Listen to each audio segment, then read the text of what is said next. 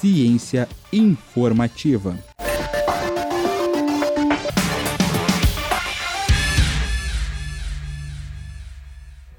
A ação do homem na natureza provocou diversas alterações nos ecossistemas, e uma delas foi a inserção de espécies invasoras em locais que antes eram fora de seu alcance.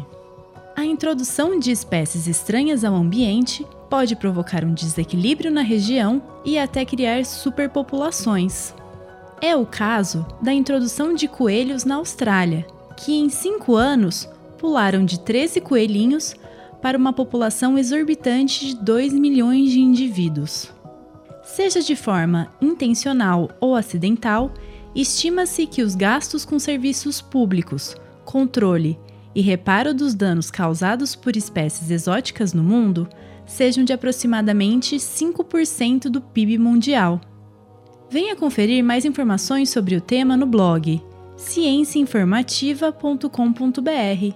Eu sou Maria Letícia para o blog Ciência Informativa.